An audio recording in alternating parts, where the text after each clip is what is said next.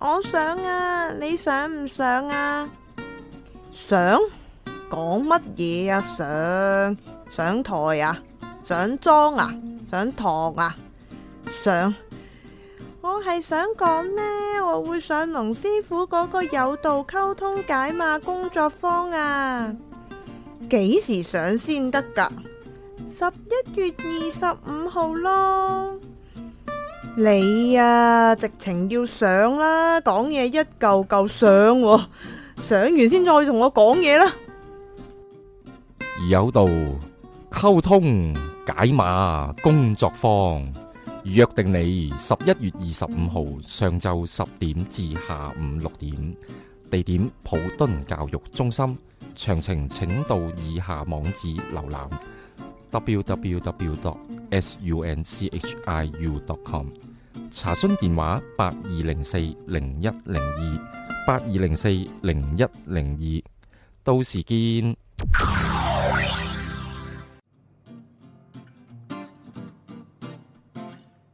師傅，請你用三個詞語嚟形容男人啦。膚淺，膚淺，再加膚淺，咁男人最重要係乜嘢呢？有錢，有錢，再加有錢。乜唔係靚仔咩？唉，靚仔可以當飯食咩女？男人有錢有風度有品，夠晒有突啦。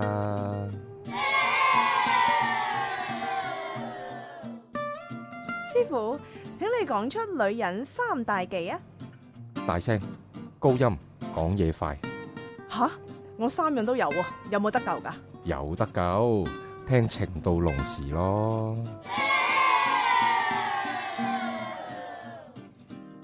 師傅，請你用一句說話嚟形容王姬啊！塔羅女神王姬，話得女神，咁梗係我哋嘅女神啦，仲問？問下啫。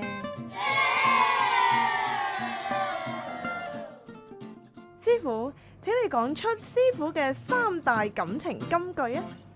只看事實，等價交換，理性談情。咁係咪真係跟咗之後就可以將感情運提升百分之三百噶啦？唔信，試下咪知咯，問問問，嗱呢啲咪就係叫麻煩咯。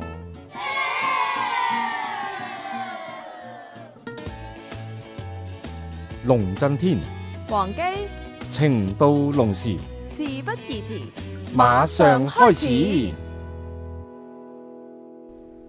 好，歡迎大家嚟到蛇年生肖運程特輯。你好，我係龍師傅龍震天。大家好，我係塔羅女神王姬。好，咁今集呢，我哋就開始講下呢關於風水嘅問題啦。我等咗呢一集呢，就都有一陣子時間啦。一陣子係幾多？十年啦，已經講咗。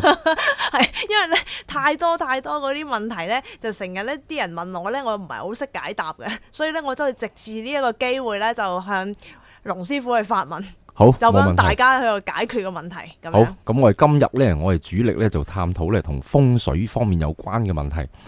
咁啊，點解風水咁緊要呢？各位，咁啊，主要呢就係我成日都講啦，有啲嘢呢大家改唔到嘅，譬如話你個嗯八字啊，你係八字你唔能夠改噶嘛，個係出生年月日時咁啊，劃花個時間咁啊，排個第二個星盤就唔得噶喎。咁啊，另外一樣嘢冇得改嘅，你掌相嗰啲你冇得改嘅。嗯係啊，我細個喺度諗過咧，嗰陣時我未未未識睇掌啊，係我就喺度諗啊，會唔會嗰個財線咧，咁我揾把戒刀戒深啲咪得咯？ 咁係咪得咧？其實唔係啊，因為個手掌你出世定咗咧，其實已經反映咗先天個天俾咗啲乜嘢俾你。係嗱，咁呢啲咧我哋改變唔到嘅。嗯咁但係有咩我哋可以改變到咧？咁啊，第一樣個名啦，我成日話一個人個名好緊要嘅。係咁啊，佔咗人生咧整體運勢百分之十左右嘅。係咁啊名可以改，咁啊第二樣呢就係風水啦。咁啊嗯風水呢就佔咗大概百分之三十左右。呢啲嘢全部都係可以控制範圍。你手攞得到嘅嘢，你梗係攞到盡啦。咁所以風水係其中一樣呢，其實大家係可以花啲時間去了解嘅一一樣提升你運勢嘅方法。呢個係㗎，其實即係咧，好多時你聽咧，有好多朋友，譬如有時都同我講下佢哋啲故事咁樣啦。最慘嗰啲係乜嘢咧？即係當然你住咗間風水屋，梗係好好啊好啦，係咪？ 但係咧嚇，但係如果你住啱嗰啲唔好啊，又或者你本身 office 嗰個位咧，又去咗啲三煞位啊，即係咁咧，你個坐啱去嗰啲位呢，基本上成個運勢真係會俾嗰個風水呢，而令到嗰個人個運勢會變得好差嘅咯。系啊，就算你唔識睇風水呢，都唔代表你唔受到風水嘅影響喎。嗯，哇！呢、個呢句好啊，呢句層呢個次好得喎，呢好句高，大家嗱因要為咀嚼多次先真係。係啦。其實呢，好多人呢，你你住嗰間屋，你知㗎。你譬如搬咗屋呢，通常嗯頭三個月已經發生㗎啦。係係，要好嘅就會嘭嘭聲就會好，要唔好嘅呢，頭三個月都你入到硬係周身唔舒服啊，或者你係發生咗某一啲事情啊，係係啦。咁呢個呢，就可以留意。係咁啊，點解我會諗到呢一樣嘢呢？咁呢，就我突然之間就諗到一個問題，嗯又或者係一個一個個案啦。咁啊嗯，嗯我我朋友咁啊做啲飲食嗰啲噶。係係咁呢，佢呢就誒最近呢，佢呢就誒租咗個誒地方，係咁呢就做一個飲食嘅工場咁樣啦，係就自己諗住做嘢食啦。咁佢又冇問過我喎，啊，係即係冥冥中真係自有安排。 其實就應該呢，佢知道我係識睇風水，應該都會話：喂，師傅，不如你嚟幫我望一望先啦。係，咁啊，當其時可能就真係急得滯啦，可能同埋佢就知你太忙啦，實在而個地產個 sales 可能個技巧亦都太過好啦，咁啊嗯即場就搏咗取。係係咁啊，搏完取之後呢，哈、真係唔知點解冥冥中佢又可能有知喎，係一直都冇話俾我聽嘅。係咁啊，直至到拉尾呢，先話，誒、哎誒，不如得閒你嚟嚟我個工場嗰即度係搞望一掂望晒啦啦，。已經係啦，咁係我去到呢，我都冇乜點講啦，因為佢都已經係決定咗。啊咁係但係係望落去地方真係麻麻地。係咁啊，跟住呢，就接二連三呢啲嘢就發生啦。嗯咁啊，先有呢，就係工場最緊要咩呢？工場最緊要就係其實個生產線啊，係生產線呢啲機器呢，係就唔知點解全部就訂唔到啊！係全部有阻滯。哇開頭呢諗住想當然嘅，即係你話買個爐，咁啊個爐都唔難揾啦，應該係係係係啦。咁啊之後先買啦，咁啊入咗去真係揾唔到，嗯揾唔到就揾唔到啦。嗯跟住臨時無厘啦更呢，就喺個淘寶網啊，係 就喺大陸就整個爐落嚟啊，頂住先。跟住落到嚟呢，咩啊用咗兩日 有開冇唔短到燒路埋咧？，係咪真係就短路啦，真係短路？就短路啦。咁啊投訴無門，係咁啊跟住呢，就係又啊！呢要啲。唔包保養啊，真係又要去外國訂啊，又成咁啊！嗯本來呢，就喺台灣呢，就睇中咗有個爐呢，都 OK 啊。嗯嗯咁啊，但係呢，台灣嗰個呢，又又話唔寄俾佢啊。係咁啊，不如你揾個誒、呃即係佢本身間公司呢，因為台灣呢本身就係一個代理嚟嘅啫。係係咁啊，揾到去邊度呢？揾到去德國嗰度啊。係咁啊，德國一來有時差啦，二來言語又好似唔係好通啦。咁啊，send 啲 email 冇覆嘅。係咁啊，當然啦，我我朋友嗰嗰、個唔係話一買買買二百個爐咁啊，唔係話吉野哦家、麥當勞嗰啲啦，當然。係係咁人哋問佢話你你買好多㗎，咁佢話係啊係啊買好多㗎，買一 個咯。咁樣係人哋話你攞板啊唉，咁啊人哋即刻 email，人哋 即係 email 都冇覆佢啦。咁啊跟住咧就急如熱鍋上啲螞蟻啊！嗯咁啊再 send email 再追再問咧啊！咁啊德國咧又又話唔做 export 嘅，係係一 round round 咗 email 就去咗瑞士。哇咁啊瑞士嗰個人咧亦都係冇覆過嘅。係咁啊跟住又再揾第二間，第二間咧去到邊咧？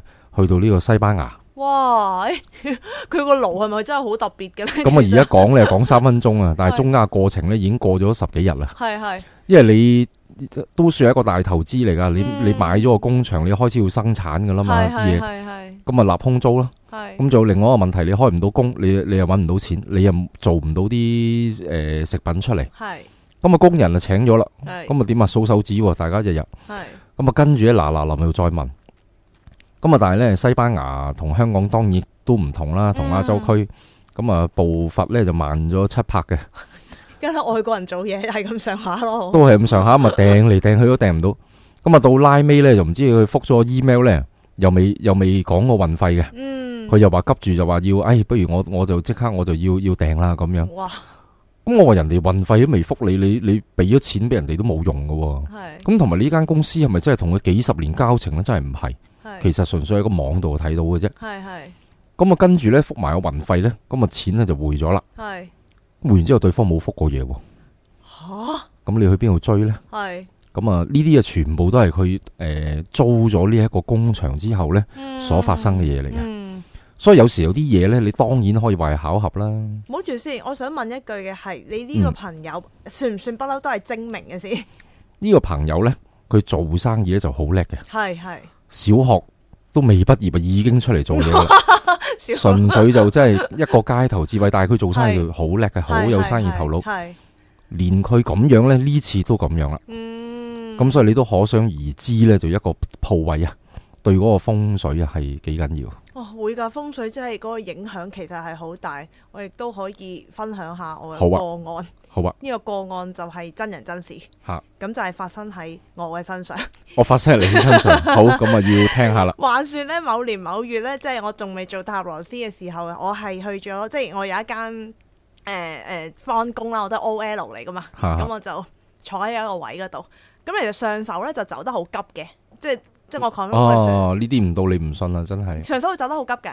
咁我我當時都不以為意，因為佢同我交接可能都係好短期間嘅啫。嗯咁啊、某一天呢，佢就同我講，佢就話呢，誒、即係佢又唔係特登嚇我嘅，嚇不過佢就同我講啊，你都係種多少少嘢喺度啦，咁樣種多少少嘢啊，即係啲植物啊植物嗰啲。係哦啦，咁啊同風水有關嘅咯係啦，喎。種多少少嘢啦，咁樣。咁我冇乜嘢嘅初頭，嚇嚇咁佢又講咗一句，佢話其實我呢個位呢，種仙人掌都唔掂，種到樖仙人掌嘔白泡。 咁跟住 仙人掌都可以嘔白 我，跟住我泡。心諗，哇！仙人掌已經應該好容易種噶咯喎， 即係嗰陣時都都，仙人掌基本上唔使種嘅喎，半年係啊你唔淋水都 OK 但嘅係佢佢喎。直情係嘔白泡，但係我唔係好知道佢嗰嘢佢抌咗啦。嚇嚇咁跟住又開始有少少謠言，就係、啊話嗰個位誒、呃譬如又有刀又有剩咁樣樣啦，即係佢似個刀鋒位嘅。有刀即係咩啊？即係其實即係佢個嗰形狀好個似形切刀狀咁啊啊，即係其實成個 office 嗰個形狀，而我嗰個位，我坐嗰個位就唔知處於喺邊個位置。好似彎刀咁樣半半圓哦嗰類型嗯。哦，咁總之我真係坐咗落去咧，我話俾你聽咧，我冇一個月咧係安寧嘅，嗯。嗯真係誒、譬如又自己有病啦，隻嗯眼就突然間無故地腫啦，可能哦，腫我以為隻成個月眼啦無無端端失明。啊 冇冇冇冇，佢係無啦啦腫啊！咁跟住就到誒、呃我同我男朋友即係以前我 ex 食啦嚇，唔記得咗幾多。 咁咧又個感情又好奇怪啦，變得嚇咁跟住到拉尾，即係工作又唔順利嘅，成日都覺得好辛苦啊，成啦。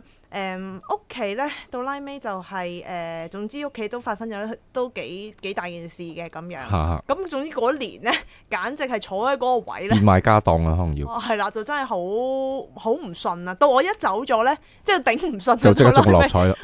我都想所以今日就坐咗喺度啦，冇啦，咁但 係現身誒說法。係啦，即係到後尾走咗，真係又唔到你唔信咧，又信翻晒，即係冇嘢咯。係啊，其實風水都係一個環境學咯。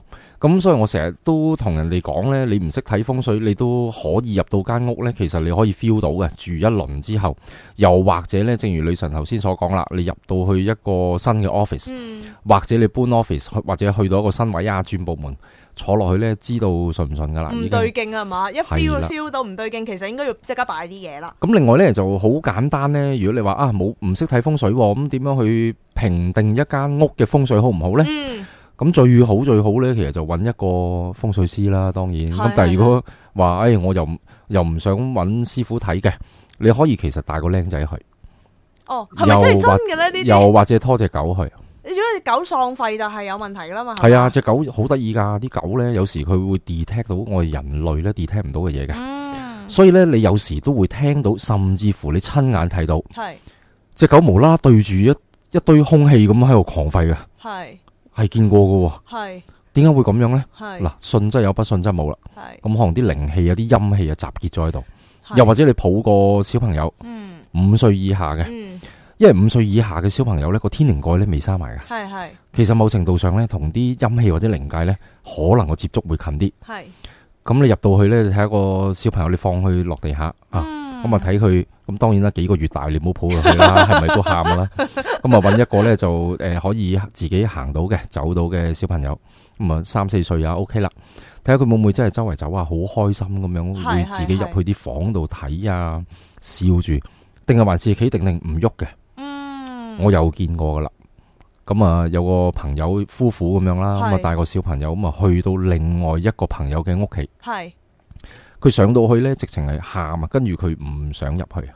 哦咁、而事實即係當然啦，我睇過間屋啦，個風水係唔好嘅。係係咁所以我我嗰陣時呢，我就啊，即係都知道啊，原來呢，就小朋友對呢一啲風水呢，都會係個觸覺呢，咁幾都好會幾犀利喎，㗎。即係好好簡單嘅一個測試喎。係同啊，埋都係一嗰個方法咯。咁如果咁樣講嘅話，其實即係嗰啲誒風水唔好嘅地方啦，可唔可以話即係 treat as 陰氣重咧，或者真係有一啲嘢咧，令到 陰氣重咧，其實未必風水唔好噶。係係啦，好多人咧就誤會咗陰氣，即係即係啲鬼神其實唔係風水有分陰陽啊，咁陰陽大家都知啦。係陰氣咧其實旺女性嘅，旺女性旺老人家旺小朋友，所以咧如哦，老人果家哦，係啦，係譬如咧而家誒西環都有嘅，有啲舊樓咧，係一啲掘頭巷咧，其實會聚集咗啲陰氣，係咁啊對男人唔好嘅，做緊嘢嘅人唔好嘅，係咁咧就旺女人、旺老人家，即係退咗休啊咁樣咧住咧，其實 O K 噶，哦，咦幾得意喎呢個説法，係啊，同埋同埋嗯小朋友咯。嗯係啊嗯咁啊陽氣咁啊陽光誒曬得到嘅好光猛嘅間屋，咁啊旺男人，係係咁咧就旺正財旺事業運，係啦就咁樣分嘅。哦，咁如果偏財係咪真係陰氣重呢？哦偏財要陰氣重嗱，嗱逢親啲偏財屋咧，我睇過好多噶啦，係係譬如話誒、呃碧瑤灣啦，啊我睇過啦，係窩咗落去嘅，係咁其實嗰度咧聚集好多陰氣。隔離薄扶林墳場啦，如嗯果你住開南區咧，其實都知道嚇，碧瑤灣喺誒、薄扶林墳場隔離嘅，咁係啊係嗰個墳場咧就有火葬有土葬，係但係碧瑤灣發好多人嘅喎。係點解呢？嗯啊，仲有一樣嘢喎，碧瑤灣上面係乜嘢地方啊？大家知唔知啊？瑪麗醫院 嚟噶，哇哎係又醫院又墳場，係咯點解會發咁多人呢？嗯而且係快發，嗯仲要係發完都冇人知。哇咁其實呢，就係嗰個陰氣呢。如果你識得利用呢，我成日都講噶啦，風水呢，未必話一定係對墳場啊或者對醫院係唔好嘅。係你識得引入嗰啲氣呢，我哋風水都有講，要快發鬥三殺啊嘛。係係咁你呢，就如果可以引入到嗰啲煞氣，引入去啱嘅位，一撻着咗你屋企個橫財位呢，就發啦哇，就掂啦，不得了！咁但係當然啦，唔係每間屋都可以 啦。係咯，即係如係果用錯位又又有啲用錯位又好調大翻鑊轉就用錯位又好好大鑊噶，可以嗱病痛會多啦，係頭頭碰着黑啦，係係啦，所以一定要識利用咯。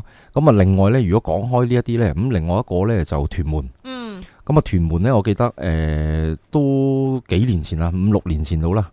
咁我睇過呢，就有個屋苑，咁呢就信和嘅。係咁呢，佢啱啱呢，就佢就對住就唔係墳場，係不過呢，好興嘅喎，新界地方嚇、屯門荃灣嗰啲呢，無啦啦喺個窗口嗰度呢，你會望到突然間對面有個墳墓嘅喎。唔係啩？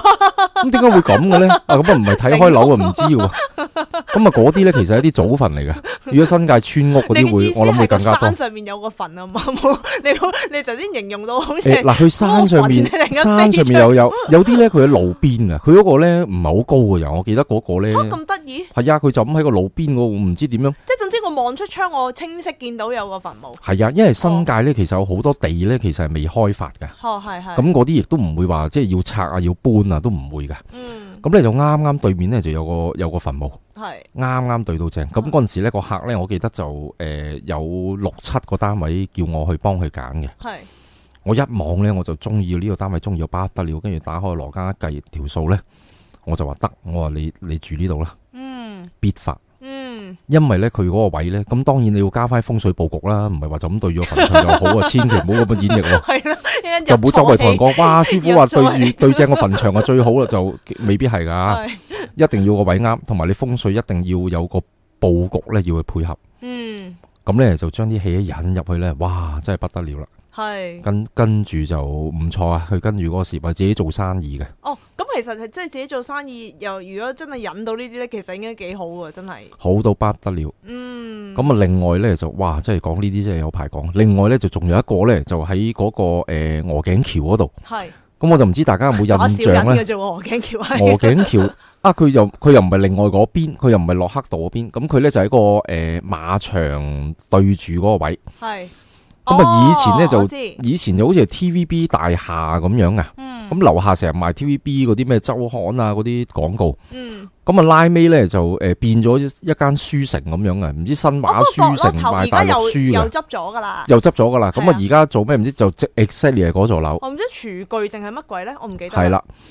咁咧嗰個咧我嗰陣時咧就睇過，咁嗰個誒男人嚟噶，哦，即係上高係住宅嚟㗎，原來住宅嚟嘅，咁啊個男人咧就做誒設計嘅。係，咁咧嗰陣時咧佢就誒麻麻地嘅啲生意，嗯喊咁口嘅。嗯，咁啊，點解呢？因為呢，佢買完等樓呢，佢先至知道呢嗰度呢就要诶、呃大裝修，係每人呢就唔知要價八萬銀。係咁啊，唔知之後先知定點咁啊？當然啦，可以即係會追討翻啦，同上手業主啊係都係都搞一輪噶啦。即係啊話啊，師傅，即係點解一買啲等樓即刻要我俾多八萬蚊粒粒粒粒粒咁樣？嗯跟住呢，我就嘗試，其實我心中有數啦。嗱，係啊因為嗰個呢又係對住個墳場嘅喎，係，嗰度都有墳場，有啊。如果你坐呢個車啦，嗯，喺香港仔隧道出嚟呢，係係係係，啊你留意下你左手邊，咁嗰即係個呢，馬會對住嗰度嘛，冇錯啦嗯，exactly 就馬會對住嗰度呢，就係一個天主教嘅墳場嚟㗎。係咁嗰個單位呢，啱啱就對到正，係咁佢呢，就個客呢，就覺得個風水麻麻地。係因為咧啱啱嗰個橋咧有個橋口啊，又成嗯咁啊，又對住個墳場，唉，我又即係覺得麻麻罩地，記啊，有啲罩罩 忌記，個心咧有啲唔舒服，係咁咧就就就揾阿師傅啊睇下啦，咁樣係。咁我一望落去咧，我都心中有數噶啦，呢間都好嘢嚟噶啦。係咁我就我當其時我就未講住，嗯 咁我就想求證多啲嘅，咁係我就問嗰個客咧，我話咦，我話你上一手賣俾你嗰個業主係咩人嚟㗎？做啲乜啊？嗯，佢話佢冇嘢做 㗎喎。就係會做，所以就要搬啊。 咁啊冇嘢做，咁咧就老人家，哦，OK，咁咧就賣俾佢，咁佢咧就話：，诶、嗰、個老人家好似唔知即係一筆過買嘅。哦，另外一樣咧，即係其實都發噶咯喎。另外一樣好有興趣嘅係啦，點解會話佢發咧？就係呢個老人家咧，佢就係買咗之後咧，佢一路都冇租過俾人，哦，即係自己住自己亦都冇住到，吓，丟空咗間屋，丟空咗十年。係哇！你諗下，我諗香港都好少人有間屋丟空咗十年又唔租俾人啩。係咯。咁佢又唔係自己住，即係如果都幾你得意喎。即係如果你可以買斷等樓，嗯，唔使。供嘅，嗯，又有一個空置單位又唔租俾人，即係佢唔中意租俾人啦。係好得意㗎，有啲老人家嘅性格呢，好好古怪㗎。係。佢驚租俾人呢，整污糟佢嘅地方啊。哦。咁但係佢又當投資喎，係咁佢又唔放住，咁咪擺喺度咯。咁咪得閒可能開下門啊，抹下窗。咁有啲老人家真係中意咁樣。係係係。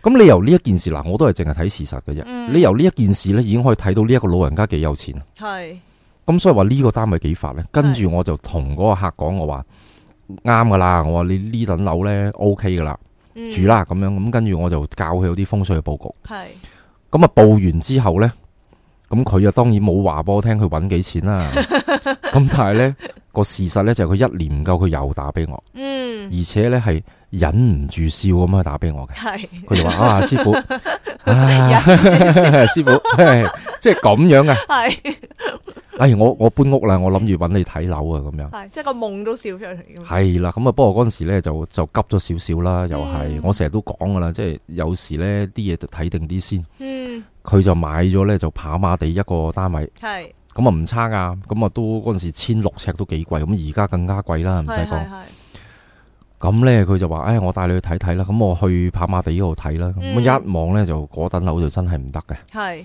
咁啊一來咧、個佬咧但嗰佢個買咗先揾你㗎啦。佢買咗先揾我嗱，嗯所以呢啲冥冥中咧就有啲安排嘅，係啦。即係個八字佢食唔到嗰啲氣咧就食唔到。啊嗯。咁我去到我都坦白，我話俾佢聽嘅。咁我話誒、你自己諗啦。我如果你嗰度未賣呢，我你嗰度當祖屋又好，點都好，你租俾人哋唔好賣啦。嗯咁我呢度跑馬地個風水就真係冇冇嗰個鵝頸橋嗰度個風水咁好嘅。咁、嗯跟住呢，咁佢就但係都冇計啦。咁佢都俾俾曬大訂啊嗰啲，咁都要搬入去啦。係，所以有時都得意嗰啲人啲心態，其實唔係即係間屋住得好咧，譬如係你喺啊嗰度發跡咧，你應該要 hold 住 嗰，即係你即係係啊你你嗰度好啊嘛，你租俾人都好，咁起碼你都唔好賣出去啦係咯，咁啊，拉尾咧就當然啦，個客亦都冇打俾我啦，即係話嗯哇，師傅我啊點樣唔掂就冇嘅。嗯，咁但係我都淨係睇個事實啫。咁啊之後咧，佢嘅生意咧的確麻麻地嘅，因為係一路咧都有同佢睇榴蓮啊，有有同佢傾偈嘅，係係係係啦。咁佢就冇冇話自己點樣生意差咗，但係得咗嘅，事實上都係。係，其實影響到你都唔好嘅，雖則佢三十 percent 啫喎，但係你都唔好話佢佢係少喎，基本上係啊，所以誒呢啲你可以作為一個參考咯。係啦，即係譬如好啊似嗱，好似你呢個客咁樣樣啦，佢就揾你睇誒誒風水咁樣啦。哈哈，咁但係咧，譬如好似你每一年你會講流年風水噶嘛，其實佢係係咪每一年都有即嘅。係譬如啲客咧，其實去揾你睇完一次之後，原則上係應該要再揾你，因為每年嗰個方位都會有變噶嘛。咁其實個分別係啲乜嘢咧？咁樣 嗱風水咧，哇！真係其實真係講講廿堂都未講完。係咪真係好有興趣聽？如果好好片面或者好粗略咁樣去講呢，嗯咁基本上呢就有誒、呃一個叫圓角風水係啊啊。咁如果有客人要揾我睇風水呢，都知噶啦。係咁咩叫圓個風水呢？圓個風水呢，其實係講緊呢每一個運嘅風水。嗯，咁喺風水入邊呢，我哋有講呢就三元九運啊。係咁而家我哋行緊呢，就係下元八運啦。咁下元八運呢，其實係講邊一個年份呢？二十年，咁就係講二零零四到二零二三年嘅。哇，幾長噶喎。長啊，一個運呢就二十年嘅。嗯，咁基本上呢，報咗嗰個原局風水之後呢，你去到二零二四呢，你先至需要再報噶啦。哦，咁啊有排啦，十幾年咁你係就當當唔使喐噶啦。嗰、個原局放一次呢，就基本上唔使喐噶啦。係，咁啊，另外一個呢，就流年風水啦。咁嗯流年風水就每一年呢都會換嘅。咁啊，當然啊，就喺嗰個風水學上面呢，係，亦都有流月風水嘅喎。哇，咁啊，流月風水就每一個月呢又唔同嘅。係， 咁亦有流日風水啦，每一日都唔同啊。咁又可以有流時風水嘅喎，每一個時辰都唔同。好唔得閒 啊。咁如果你咁樣講，哇，咪好唔得閒，咪每兩個鐘換 一次，咁啊唔使，咁啊多咗嘅。嗱，因為咧坊間咧有啲，以我所知啦嚇，係咁坊間有啲有啲誒風水大師咧，嗯，佢就每佢就每一日都換床嘅。咁但係我覺得咁樣咧，其實 over 咗換嘅，床意思係換床嘅方位啊。唔係換方位，淨搬床啊！哇，即係每一日咧，我都要搬床，或者每個月咧，我都要搬唔同嘅 床啊，佢張就住床。個財位嚟 瞓啊，佢張床應該係好似即係特種好似醫院嗰啲有咁碌啊嗰嘥啲氣啦，咁啊水太清則無魚嚇，我成日都係咁樣講噶啦。嗯，紫微斗數都一樣啊！紫微斗數你算到流日啊、流時啊，每個時辰你算發生咩事都得噶。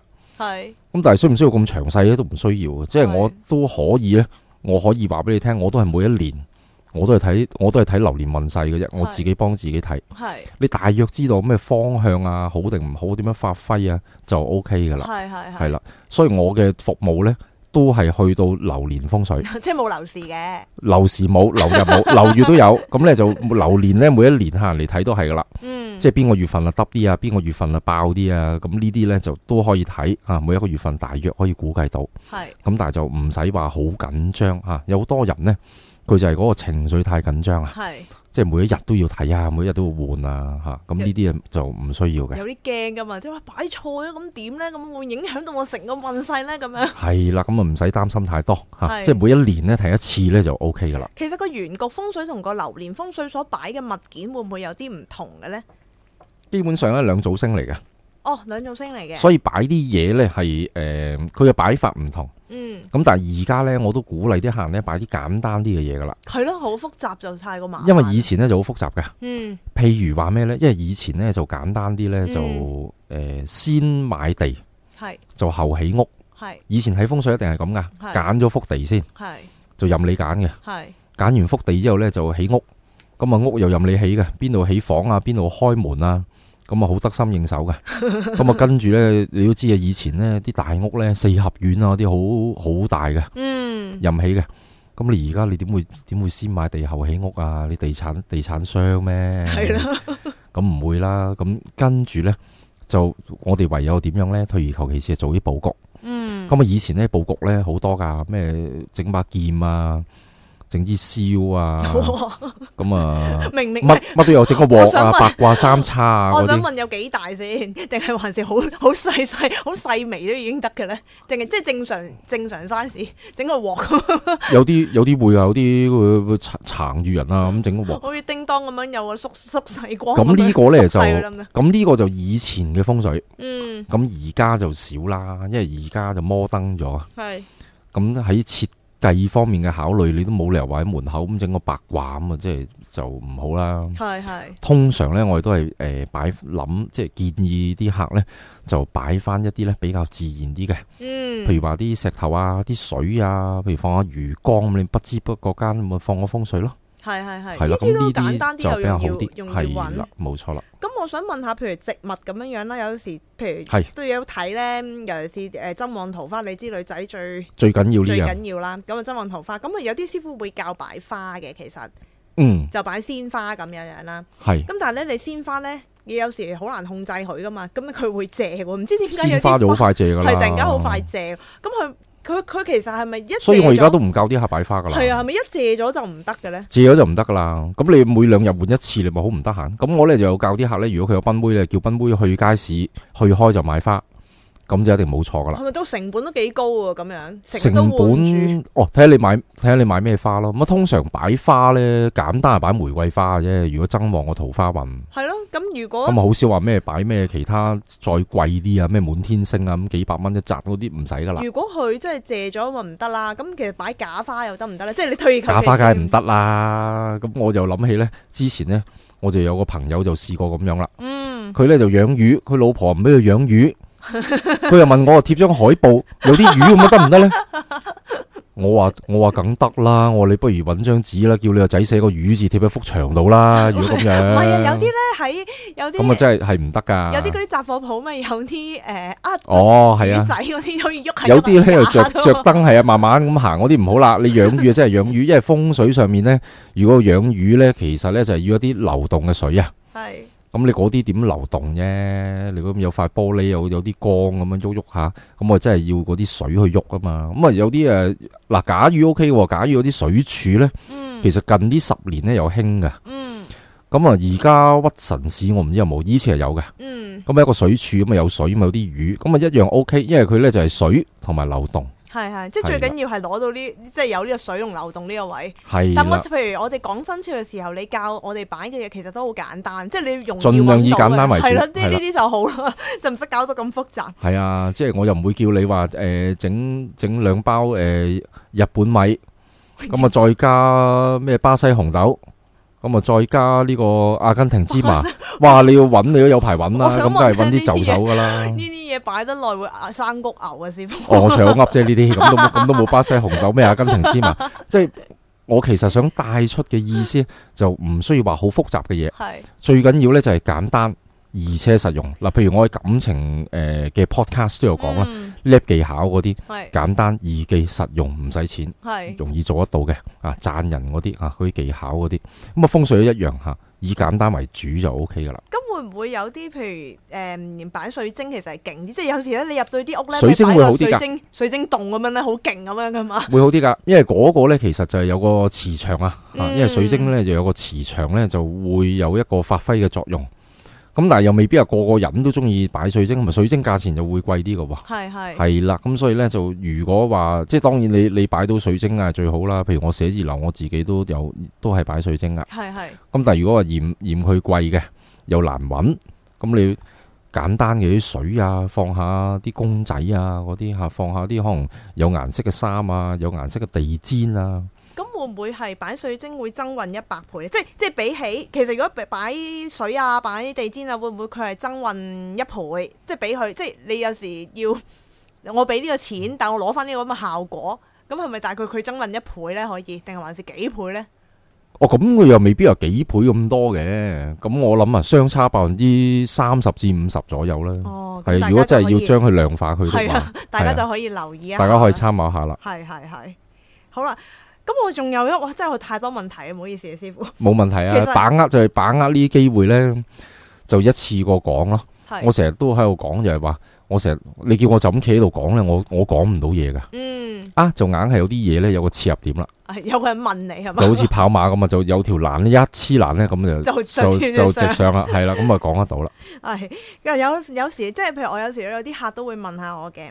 例如係點樣呢？例如即係譬如佢哋其實唔佢哋唔係唔想擺嘢嘅，即係唔係話唔想跟住啲生肖書啊，或者跟住啲誒嗯誒嘢去擺啦。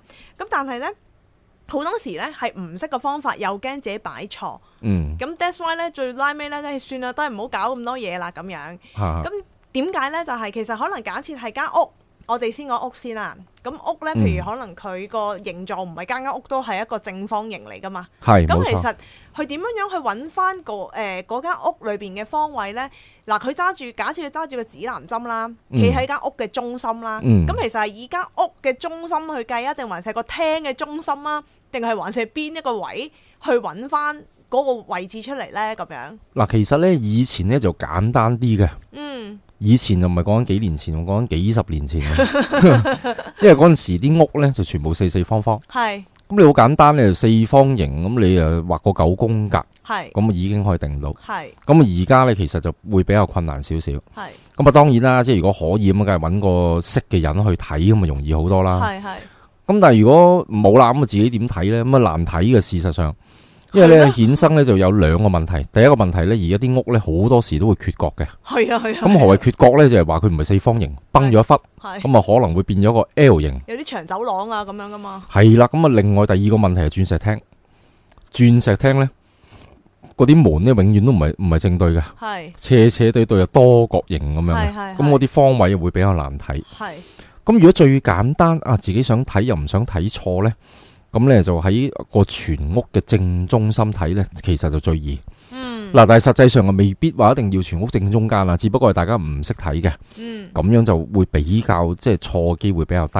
係係啦，因為你真正話去睇風水呢，你其實任何一個位你都一定 plot 到東南西北出嚟噶。係你亦唔會話我企喺間房我就唔唔知邊成間屋邊度係東面，唔會噶。係係係但係一般人都會睇錯，咁所以因為唔係睇開嘛，係啦。咁所以就喺個喺個大廳，你應該揾個圖則，攞咗個屋企嘅圖則出嚟，然之後睇下個圖則嘅正中間喺邊個位，嗯咁啊要包括埋嗰個缺角嘅喎，嗯跟住呢，就企喺個正中間嗰個位，嗯然之後呢，就開個 iPhone。係咁開 iPhone 係咪 WhatsApp 去 send email 呢？唔係 iPhone 呢係有指南 針嘅，係啦。因為而家指南針又未必你特登要去書局買係啊。係係咁 Android 我唔知有冇啦，咁啊 iPhone 個指南針都幾好。咁啊，立刻咧你已經可以知道成間屋嘅東南西北喺邊度，係。咁啊可以咧就作出一個適當嘅佈局啦。咁假設嗰個位真係有障礙物而又擺唔到嘢咧，咁點障算呢？礙物例如咩？即係啲衫啊、即係譬如可櫃啊能嗰係啲。啦，可能佢嗰個位明明要擺嘢咁，哦，邊有個櫃喺度？咁啊，因應嗰陣時個情況要去睇噶啦。係啊，譬如話而家譬如我哋錄音呢度咁樣啊，咁啊有個書架啦。誒、嗯咁啊書架嗰度上面啱要放水咁點？你可能咪執開幾本書咁啊喺個書架嗰度放咯。係咁譬如話嗰度，咦咁啊啱係地下喎，咁啊點呢？咁你咪試下會喺地下放咯。係咁但係嗰個地下已經啱係個門口喎，師傅啊，咁啊唔緊要嘅，因為呢，我哋睇風水呢，你睇我嘅 iPhone Apps 嘅蛇年生肖運程，或者係係呢個生肖 .com 嗯網上流年風水個蛇年風水呢，你都會睇到噶啦。咁其實呢，就分咗九格嘅，係咁只不過係將你間屋呢間開咗一個九宮格。係咁你放嘅嘢呢，喺嗰個九宮格入邊任何一個位置呢都 OK 嘅，係即係啱啱去到門口啦，咁啊門口度行人噶嘛，你冇理由放杯水咁你係踢到咁點 算呢？咁你可以喺個門邊嗰度放啦，咁門邊咁你睇下會唔會有個茶幾仔啊，嗯或者啱有啲嘢晾一晾啊咁樣，咁我啲客呢，佢當一個飾物咁樣做都冇問題噶，佢係整咗一個層架或者揼咗塊板。係係係咁佢我好記得㗎，嗰、個 Miss 嚟㗎，做先生嘅，咁佢老公啊做裝修嘅，係冇所謂，咁我喺屋企咪咪整個層架，咪放啲嘢咯，每年放唔同嘅嘢，當係一個擺設，亦係都可以嘅。係係咪聽到都覺得好複雜咧？咁所以咧就要揾師傅睇咯，最好 我聽一路聽咧，咁啊幾時都係㗎啦，你一路聽咧，定因為係啊即係其實自己唔係話自己擺唔好，但係有時咧。誒、始終都係好似有個專業嘅人士去睇，話俾你，因為有啲太過複雜啦，嗰、個情況，個個狀況都唔同，同埋喺個機會成本同埋時間投資都好緊要啦。係咯，係啊，因為有好多人呢，佢就會覺得哇，即係睇風水係太貴。嗯，咁其實實質我覺得又真係唔係唔係貴嘅喎。係如果你 compare with 個樓價，各位。係個樓價 plot 翻落嗰個風水，即係你住間屋，你都想間屋會好噶嘛，會旺到你噶嘛。係咁其實佔個 percentage 係好低嘅。係其一，其二呢就係、嗱，當然啦，你唔信風水，你又唔擺風水，咁啊絕對就冇問題啊。係咁但係大部分人又唔係嘅喎，係佢又信風水，但係佢又唔想揾人睇風水喎。係呢、個呢開始出現矛盾啦，係而要去尋求一個解決方法。係咁啊，解決方法係啲咩呢？咁啊，當然啦，你可以喺網度揾啦，嗯你可以睇啦，睇下風水佈局啦。咁但係可能中間會花你時間兼睇錯嘅喎。哦，係噶，做拉尾仲要得不償失，錯鬼晒。咁你去理解一個風水一門學問，要理解幾耐呢？即是話我發燒，我唔舒服，嗯我咁我去睇醫生咯，睇個普通嘅家庭醫生，嗯，咁啊食完藥咪冇事咯。嗯我會唔會因為我唔舒服而我去讀醫科呢？咁唔會噶嘛？一諗就明啦，係嘛，大家系咯。咁我又啱啱諗起咧，就係嗱，我蛇年生肖個 iPhone app 就係啦。嗯嗱，嗱，我本身我好中意寫 program 噶，係但係當然啦，我唔係一個 programmer，我啊完全冇做過任何一份工作同 program 係有關嘅。係但係我係有興趣嗰種咧，就係、你有咁嘅 input，一定有咁嘅 output 嘅感覺。係咁所以咧喺誒之前咧，我就寫過一個 PC program。係，咁啊，以前都有 Palm 嘅嗰陣時係 Palm，我自己用 Palm 啦，嗯，我就寫咗個玄學博士一個風水軟件。係係咁嗰陣時咧，我就用 Visual Basic 寫嘅。係，咁我 feel comfortable 嘅嗰陣時，因為我細個咧都有玩開 Apple 機啊、嗯 Basic 嗰啲我係識嘅。嗯咁我寫得好有樂趣。好啦，咁啊時移世易啦。係咁而家全部轉晒 iPhone、Android 啦。係咁啊 iPhone 嘅 program 我都有興趣嘅。係係咁嗰陣時咧，我都有買過啲書有翻嚟睇，係係，但係我發覺入唔到手啦。哦，因為太複雜啦，係咪？係啦，因為咧佢識我，我就唔識 佢嘅。咁啊研究咗一陣子，咁啊都拉尾都冇啦。咁冇問題㗎，你咪去揾人寫咯。咁而家個嗯 iPhone Apps 都幾好啊。嗱，起碼喺嗰個啊 iTunes 個排行榜係都排第二啊。咁呢個我對我覺得又係一件好事嚟嘅 喎，可能如果你自己研究就唔係蛇年生肖 Apps 啦， 就可能都係蛇年到十二年之後啦，係啊咯可能就。我諗我諗都係，咁有啲錢你真係要俾人賺噶嘛係啊？咁其實一個雙贏策略，你可以慳到你嘅時間，係。對方又提供到個服務俾你，係咁其實都係一個等價交換嚟嘅。同埋你問我呢，我會咁樣睇呢件事嘅。如果你問我呢，譬如誒、嗯我會當呢啲係一個投資，即係係㗎當呢個係一係個啊投資。好啦，咁你去投資啦，咁你咪計咯。你報一個局，咁你原局頭先幾多年話？二零二零零四至到二零二三，報到二零二三，咪係咯？ 哇，大佬你除翻， 其實真係唔使幾多錢嘅啫喎。係啊，但係你即煮入去又好，又個人冇又錯嗯開心，咁我覺得呢啲真係值得花嘅錢嚟嘅。係如果你以一個事實同埋一個數字嘅角度去睇呢，事實上真係唔係貴嘅，係咯。所以我都想借呢個機會呢，要解釋翻咯。嗯，係啦我可能咪有時人嘅心態就哦，你一筆要我咁樣俾出嚟，佢可能佢覺得貴，但其實你真係去諗清楚、諗深一層呢，其實我又覺得真係值得俾嘅。係啊，嗯，咁好啦，當譬如講完呢、一個誒屋企啦，點樣去揾方位啦，咁我哋即哈哈係好多啲 OL 客噶嘛，我都。哈哈，有時候都會即係傾開偈咁樣樣啦。咁佢哋就會喺度講啦，就話啊，咁嗰張台啦。又點樣呢？因為有時好多時咪辦公室咪好多是非啊， 一間辦公室嗰個桃花位啊、真人緣啊。咁如果佢想喺嗰個辦公室台嗰度跟住個流年佈局擺，有時呢，你佢得一張台嘅啫嘛。 咁佢嗰個西邊呢，可能係冇嘢嘅喎，或者路口嚟嘅喎，即係佢得張 L 台，又或者即係自己個角落仔。咁佢佢又點樣樣計呢？好啦，嗱咁啊，去到呢度呢，咁其實呢，我都望到呢女神呢都有好多問題嘅。 不過呢，我又望一望個大鐘呢個節目時間呢，又差唔多啦。係喎，咁咁啊，係懷住依依不捨嘅心情啊，咁我哋呢就下一集即係大家再見啦都要等翻一個禮拜先至聽到阿龍師傅嘅答案啦。好，咁呢就今集嘅節目時間呢就差唔多啦，咁我哋下一集呢，我哋再繼續探討呢個風水嘅問題啦。好，好，拜拜拜。拜。Please，我想啊，你想唔想啊？想講乜嘢啊？上上台啊？上妝啊？上堂啊？上。我係想講呢，我會上龍師傅嗰個有道溝通解碼工作坊啊，幾時上先得㗎？十一月二十五號咯。你啊，直情要上啦，講嘢一嚿嚿上喎、上完先再同我講嘢啦。而有道溝通解碼工作坊，約定你十一月二十五號上晝十點至下午六點，地點普敦教育中心。詳情請到以下網址瀏覽 www.sunchiu.com。查詢電話八二零四零一零二八二零四零一零二，到時見。